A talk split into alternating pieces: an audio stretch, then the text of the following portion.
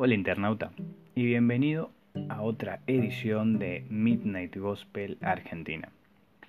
En esta ocasión les quiero contar, comentar más que nada la reseña que tengo sobre la serie que dio inspiración a este canal de podcast, la serie con el mismo nombre, de Midnight Gospel que ojalá que nunca se enteren de este canal porque me van a asesinar con los derechos de autor y todo eso. Bueno, antes que nada fue dirigida y creada por el señor Ward y Duncan Trussell. El señor Ward fue uno de los creadores de Hora de Aventura. Y Duncan Trussell, la verdad que nunca vi un, trabajo de él, por qué. Había sido que Don Cantrosel no estaba familiarizado con lo que es animación. Había sido que él es el dueño del podcast, porque esta serie se basa en eso, en los audios de un podcast original. El nombre de ese podcast era Duncan Trussell Family House. Él hacía, sigue haciendo, tiene su podcast todavía, entrevistas a personas muy influyentes, por ejemplo, el primer episodio, que el trasfondo de la serie trata de un presidente chiquitito que está ayudando a su ciudad de un apocalipsis zombie. En realidad, el que está hablando es un científico muy conocido, no recuerdo el nombre exactamente ahora, pero está hablando sobre los efectos que tiene la droga sobre la gente, lo malo, lo bueno, y entre los dos hablan de los efectos y experiencias personales que tuvieron al consumir diferentes estupefacientes. Mientras que el fondo, o sea, en lo que nosotros vemos, es una serie totalmente flashera, hablando mal. Mezclan todo eso y ponen a juego, en juego constantemente, la distracción fácil que tenemos las personas cuando estamos observando algo. Por eso, a veces se te hace difícil escuchar el podcast, el audio de la serie y ver por qué no tiene absolutamente nada que ver o tiene que ver. Tiene dos respuestas, depende siempre cómo lo veas. Cualquiera de las dos respuestas está correcta. Bueno, en sí eh, era una serie muy esperada porque es distinta. Es la primera que veo, investigué y es la primera que se creó. Es como que Hora de Aventuras y la otra serie para pseudo filósofos, eh, la de Ricky Morty, se mezclaran y saliera esto. Esto es el, el hijo de esas dos y la verdad que fue un trabajo excelente. No, no deja indiferente a nadie la serie, para nada.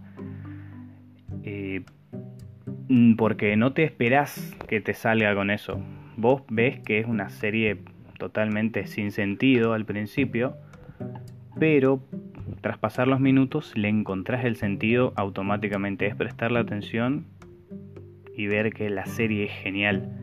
Es distinto y mucho más en la plataforma de Netflix que estamos siempre acostumbrados a la típica serie de amores adolescentes, etc. Desde que salió Bojack Horseman, creo que esto lo preside en genialidad en el formato de la serie, lo, lo que te transmite una caricatura para adultos. Igualmente no es un producto que vaya a encantar a todo el mundo, porque no todo el mundo está en, en ese momento psíquico, porque todo depende de encontrarse a uno mismo. En sí, Clancy, que es el protagonista, el chabón tiene 40 años, vive solo, supuestamente viene de la Tierra. Es un pensé que era un marciano cuando empecé a ver la serie, pero no. Es una persona que viene de la Tierra que se compró un aparato que es un simulador, es muy flashero, es un simulador que te hace tener avatares, vos tomar la forma de un avatar e irte a distintas realidades. En cada realidad ahí es donde aprovechan los directores de la serie para poner al entrevistado, al audio original del podcast y poner sus juegos de, animación. Bueno, y realiza entrevistas múltiples a través del multiverso. El pibe vive solo, posee esa máquina, como les dije, y él normalmente lo llama indígenas a la gente que, que entrevista. Es, es una serie que considero única por varias razones. No sé si todas ellas me, me gustan o simplemente eh, sea que me dejó sorprendido por la avalancha de sensaciones que me invaden desde el minuto cero en que empiezo con el primer capítulo. De lo primero que te vas dando cuenta en ese primer capítulo, que es el, el del presidente chiquitito que está defendiendo a su ciudad de los zombies, em, es de la extraña narrativa que posee. Cada episodio difiere en alto grado con el anterior o el siguiente, pero algo común que tienen es que lo visual no guarda demasiado nexo con los diálogos, o al menos en su mayor parte no de forma evidente. Es complejo esto, pero aunque hay capítulos en lo, en que lo visual parece tener una relación más clara con lo que escuchás, en casi todo en casi todos tenés la sensación de que cada elemento puede funcionar por separado. E, es muy complicado, por eso hay que verlo. Estoy haciendo todo lo posible por explicarte a través de un audio. El aspecto este requiere de una alta concentración. No en vano uno de los temas recurrentes en la serie es la meditación. En, el país lo vi como atención plena o conciencia plena. Fue nombrado así. Igualmente, eh, yo personalmente soy muy poco reticente a este tipo de meditación enseñanzas de tipo espiritual que están ligadas a técnicas hindú de purificación mental. Pero aún así creo que me fue bastante interesante el tema, ya que intenté desligarme un poco de mis recelos, quizás prejuicios en mayor medida, y sacar lo positivo que me puede ofrecer. Lo que también veía en esta serie es que en cada episodio él traía como recuerdo, como souvenir de cada viaje a otra dimensión, distintos zapatos. ¿Qué es lo que nos quiere dar a entender esto? Ese souvenir, al correr de la serie, usaba, porque ese zapato su, su entrevistado le ofrecía y él se lo ponía gustosamente. Esta filosofía es ponerse en el zapato de otro para caminar el camino que está caminando el otro entender la vida desde el punto de vista de esa persona, sacando los prejuicios, sacando todo tipo de creencias de cada uno, entender la vida desde ese punto. Bueno, el, caso es que este podcaster, en la mayoría de capítulos, se dedica a viajar a algún planeta, como te dije, y tener estas disertaciones filosóficas, metafísicas, trascendentales con alguno o varios personajes con los que se va encontrando. Esto puede resultar un toque agotador, ya que es fácil saturarse. Vi los ocho capítulos que conforman la serie en dos días, así que imagínate. Esto lo hice porque la verdad que me atrapó tanto la serie que empecé y ahora que tengo más tiempo con mi novia los empezamos a consumir y consumir y la verdad que tanto a ella como a mí nos encantó y nos abrió mucho la cabeza y por suerte ella es alguien con la que puedo charlar mucho sobre esos temas y empezamos a divagar, empezamos a sacar conclusiones de todo. Eso está muy bueno porque si tenés a alguien al lado, sea amigo, sea pareja, sea lo que sea, familia, que esté dispuesto a abrir un poco la cabeza está buenísimo. No te digo que te puede ayudar, pero puede ser que sí. Puede ser, nunca se sabe. Lo que sí te da a entender que no hay que tener la cabeza cerrada y ver varias opciones porque por ahí estamos en una caja que no es de nuestro, de nuestro tamaño. A veces nos puede quedar muy grande la caja o muy chica. Eso es lo que te da a entender. Hay que probar todas las cajas hasta que una nos sienta cómodos. Si es que existe alguna caja para nosotros, eso también es otra.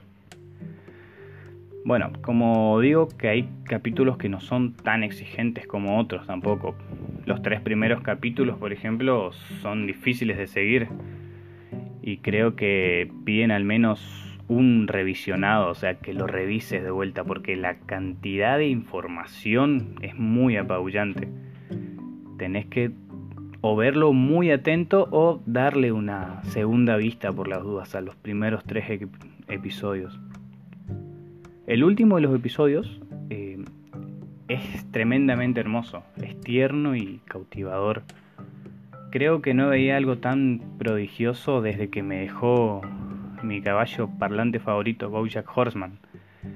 Es verdaderamente una delicia y un broche final de auténtico oro y diamante, sinceramente.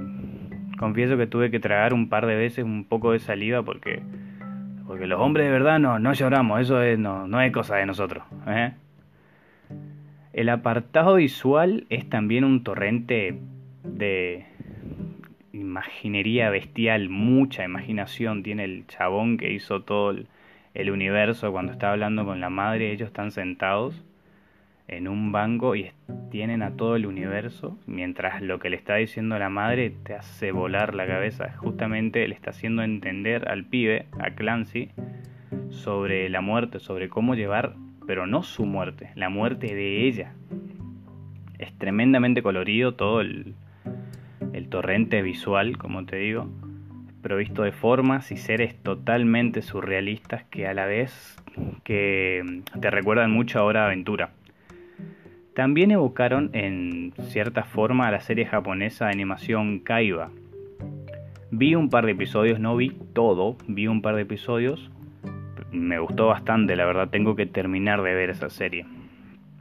Eh, me hallé sorprendido también al enterarme que el creador de esa serie, Masaki Yuasa, el creador de la serie Kaiba, colaboró en muchos trabajos con Ward y su equipo. Como Easter egg, dejó un guiño del que se percató mi compañero de redacción, Sergio Kaiba, que advirtió la presencia del personaje Vimo cuando Clancy atraviesa un portal en el cuarto capítulo. Bueno, una serie completamente diferente y sugestiva. Esta de Midnight Gospel. Una maravillosa sorpresa que Netflix ha tenido a bien de incluir en su catálogo. Y bueno, te van a dar muchas horas de debate que te dije. Eh, les hago una petición eh, coméntenme a través de mensajes o a través de las redes qué, les pareció una vez que lo vean, obviamente. Y si quieren ustedes hablar sobre esto, hacer un podcast aparte sobre eso, hacer un cambio de, de opiniones, estaría buenísimo que me contacten y lo hacemos. Ustedes saben, este espacio no es mío, este espacio es para todos. Mientras más podamos hablar acá, para mí es mejor porque yo los conozco, ustedes se dan a conocer y eso está bueno porque me gusta siempre ponerme en los zapatos de otro, conocer a otros, eso es lo que la verdad que me apasiona, ver los puntos de vista de varias personas. Eso es algo que me, que me gusta mucho, fue una de las razones por la cual abrí el podcast este. Y bueno, sin nada más que agregar, Espero que les haya gustado la humilde reseña sobre esta serie que ya tomó el puesto de una de mis favoritas. Y bueno, nos vemos la próxima. Ya saben, cualquier sugerencia, cualquier cosa que quieran hacer, hablar en un podcast, están bienvenidos. Muchas gracias y hasta la próxima.